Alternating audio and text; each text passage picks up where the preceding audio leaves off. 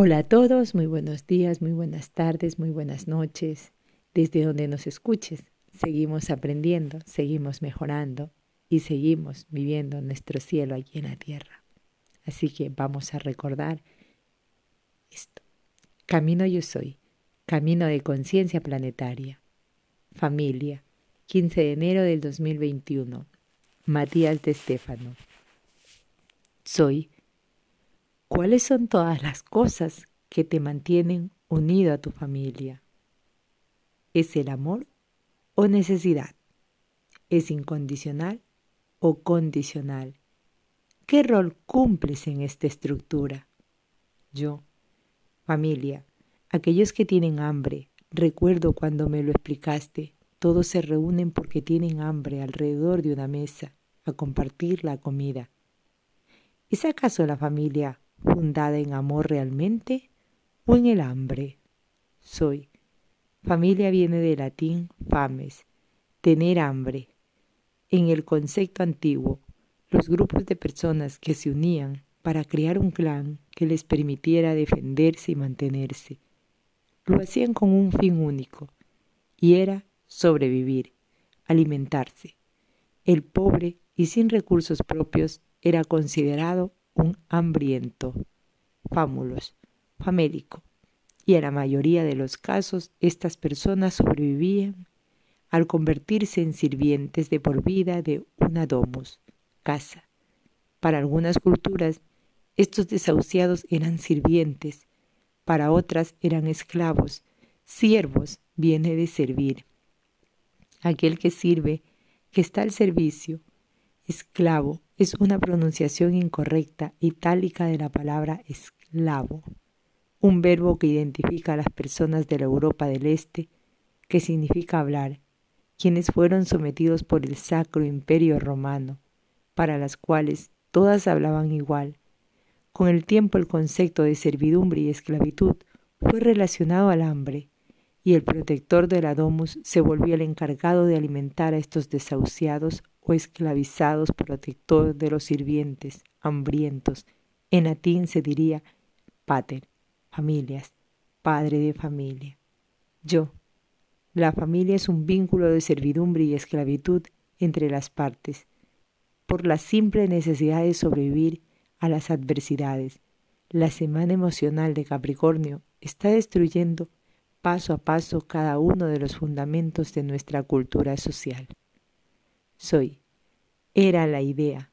Vamos al concepto original de todo esto. Antes de ser seres culturales y pensantes, los humanos eran animales como cualquier otro sobreviviendo de la caza y la recolecta, viviendo en cuevas, madrigueras, bosques. Los grupos eran pequeños, pero sabían que solos como individuos no podrían sobrevivir. Al menos una o dos mujeres en el grupo aseguraban la continuidad de la especie y debían ser protegidas pues durante cinco meses, los meses en que antes se reconocía el embarazo. Eran vulnerables, un guardián debía protegerlas normalmente. El joven de la manada, mientras recolectaban plantas y frutos cerca de la madriguera, los mayores, tal vez dos o tres, emprendían sus largas caminatas para cazar y traer así muchos elementos necesarios. Carne para vivir durante muchos días y hasta semana, cueros para abrigos, pelo para tejidos, huesos para herramientas. La manada describe un grupo pequeño de individuos, ya que manada se origina en la palabra maño, puño, con cinco dedos. En inglés, her, surge del griego cartis, montón. Cuando el grupo se agrada, agranda, se crean diferentes manadas interconectadas, algo que se llama clan. Clan es la malformación de la palabra plan, es decir, plano, algo extenso y ramificado que origina la palabra planta, y por ello se les conoce a todos unidos en el concepto del árbol genealógico. Este árbol es un clan compuesto de diferentes manadas que interactúan entre sí, relacionándose por la comida, el hambre, es decir, en familia. Yo. La familia es el grupo de individuos con quienes te sientas a compartir un plato de comida en la misma mesa. Mi familia es hispano-italiana, es decir, que cada domingo teníamos que juntarnos todos a comer y pasar juntos el día, juntos, y a veces más, más días durante la semana. Este ritual se repetía pasando de una casa a la otra. Los anglosajones no tienen esta cultura. ¿Por qué? Soy clima y geografía. En las zonas frías de Eurasia hay escasez de comida y recursos, lo que impedía mantener a una sola familia de muchos, de muchos integrantes. Por esto, los mismos debían de expandirse por el territorio alejados entre sí. Los clanes nórdicos salpicaban los territorios de fiordos o humedales. Sin embargo, en las zonas mediterráneas había más recursos por mayor tiempo y por más, para más gente, lo cual les permitía compartir más. Además, el calor les llevaba a construir las casas muy cerca las unas de las otras para mantener una temperatura justa tanto en invierno como en verano, lo que conectaba las casas casi bajo el mismo techo. Así fue más normal para los pueblos mediterráneos vivir en comunidades de muchos clanes, mientras en el norte los mismos clanes protegían amplios territorios de escasos recursos. Lo mismo sucedía en pueblos asiáticos, indios y americanos. Como decía la estructura de un clan, se da por el intercambio de los individuos para mantener el linaje vivo. Surge de las necesidades básicas de comer, nutrirse. El hambre vuelve a los humanos esclavos de quienes tienen el alimento. Y por esto, todo familiar es un esclavo del clan o manada que comparte la comida. Yo, ¿Dónde surge el amor de familia? Soy. El amor es un desarrollo ancestral compartido por varias especies, no solo los humanos. Muchos animales sienten amor por los individuos de su propio clan. El amor es un mecanismo evolutivo que mantiene a la manada unida, que hace que los individuos se sientan parte de una red equilibrada, sintiendo amor los unos por los otros se asegura la continuidad de la especie. Por esto, en las lenguas indoeuropeas se conoce al amor como sin muerte, es decir, la vida continúa o como love, que proviene de la lujuria, placer sexual, que se siente al interconectarse con otro ser, para reproducirse, creando una unión para asegurar la continuidad. Yo, ¡Wow! Sigues matando toda la magia posible del alma humana. Soy, bueno, para entender lo que realmente siente el alma hay que limpiar de todos los conceptos biológicos. Yo, o sea que para amar a la familia es casi una obligación biológica más que una libertad del alma. Soy, sí, pero recuerda que ese amor fue diseñado por el alma que en su estado puro no veía necesidad de sobrevivir, sino de expandirse. Vamos a hacer los dos recorridos. Desde el punto de vista del alma, de la energía, se genera la materia para permitirle al alma crear, manifestar, experimentar todas sus capacidades infinitas en un plano de creatividad y transformación constante. No se puede crear sin modificar, y la energía eterna no se modifica, así que la mataría de esa oportunidad. Así que la materia esa oportunidad de cambiar. La construcción de extensas redes da más opciones al alma para conocerse y crear, y esa expansión. ¿Te acuerdas de ayer? Relación. Es el pulso que lleva a la acción constante, lo que nunca cesa. ¿Te acuerdas de ayer? Necesidad. Y esa necesidad es eterna, lo que llamas amor. El alma no ve al amor como supervivencia, sino como expansión creativa. Ahora bien, en la materia, esta expansión se va entrelazando como un árbol, una red que conecta todos los puntos entre sí y los hace depender por resonancia, lo que genera la condición. Así se construye el camino genético, es decir, el trazo evolutivo desde el origen, en que un mismo punto se repite y condiciona al siguiente.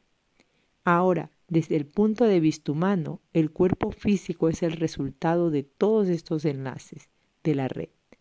De estas ramificaciones, por lo que su ser se ve totalmente condicionado por cientos de potencialidades, desde el punto de vista material humano. El amor se ha convertido en una necesidad de sobrevivir, de pertenecer, pues cuanto más me expando, más cantidad de nodos se generan a los cuales estoy ligado. Yo. Es lo mismo, perder desde extremos polarizados. Soy. Así es.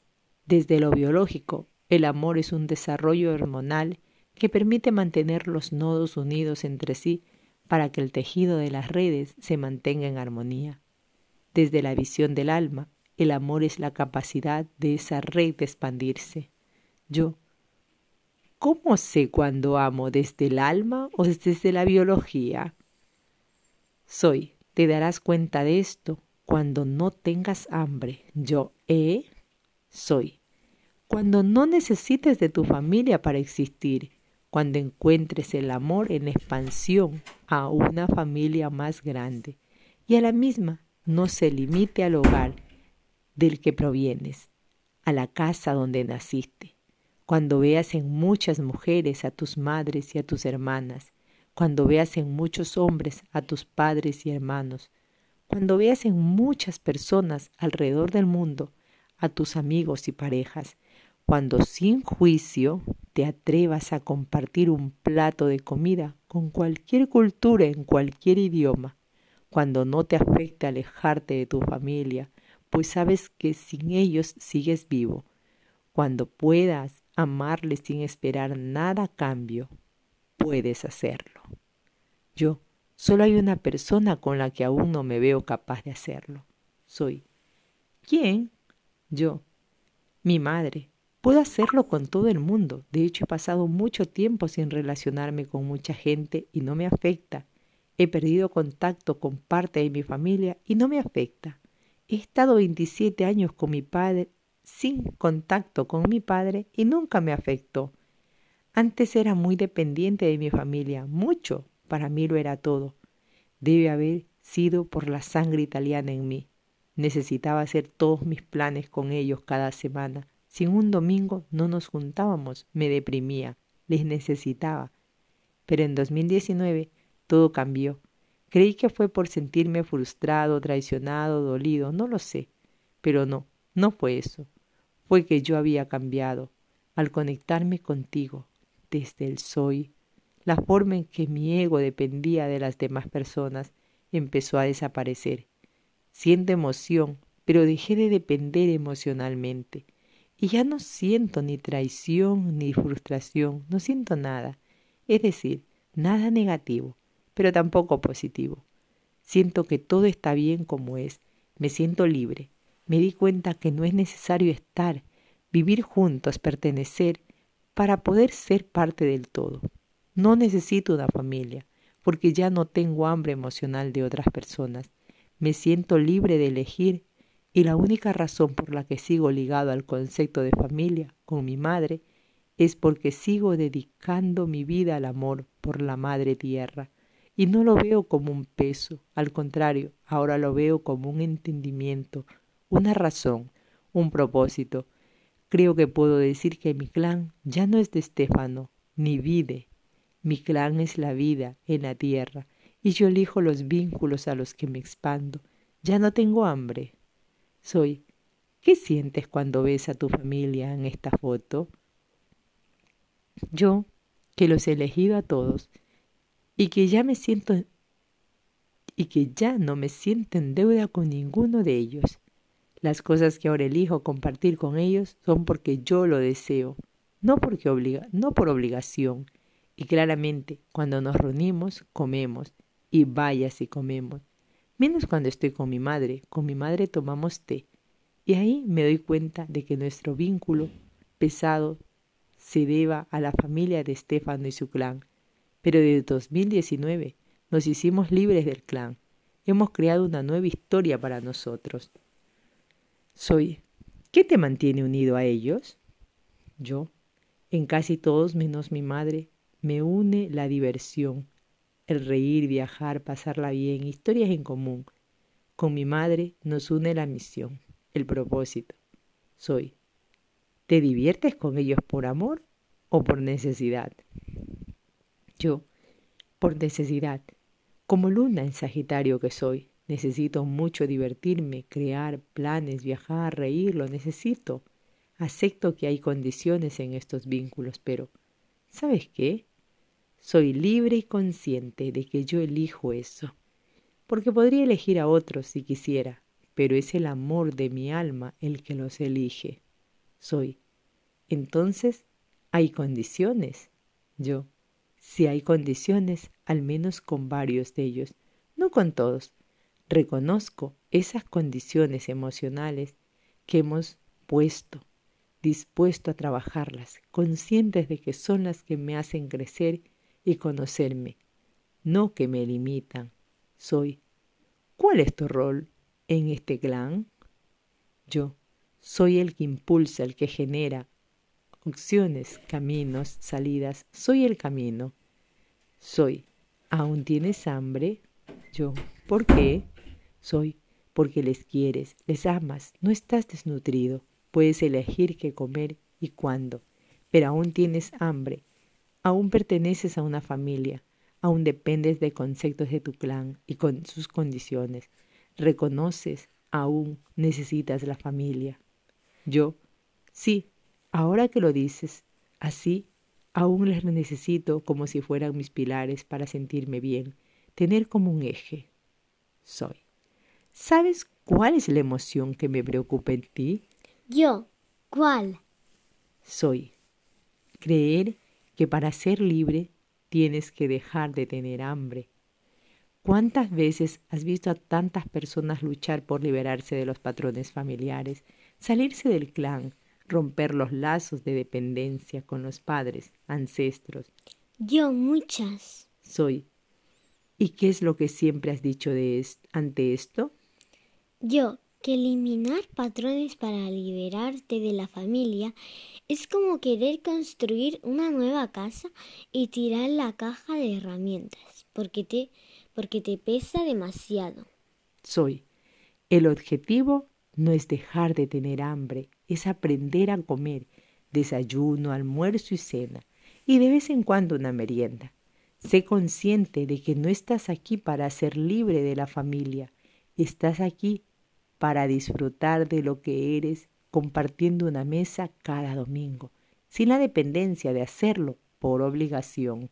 Yo, expandirme sin perderme, compartir el plato porque lo elijo. Soy, tus preguntas son el hambre de mi alimento, que son las respuestas. Yo, somos, somos familia, pues. Soy, porque somos uno. Este es el tema con el que seguimos aprendiendo y nos escuchamos en un siguiente posteo. Namaste. Namaste.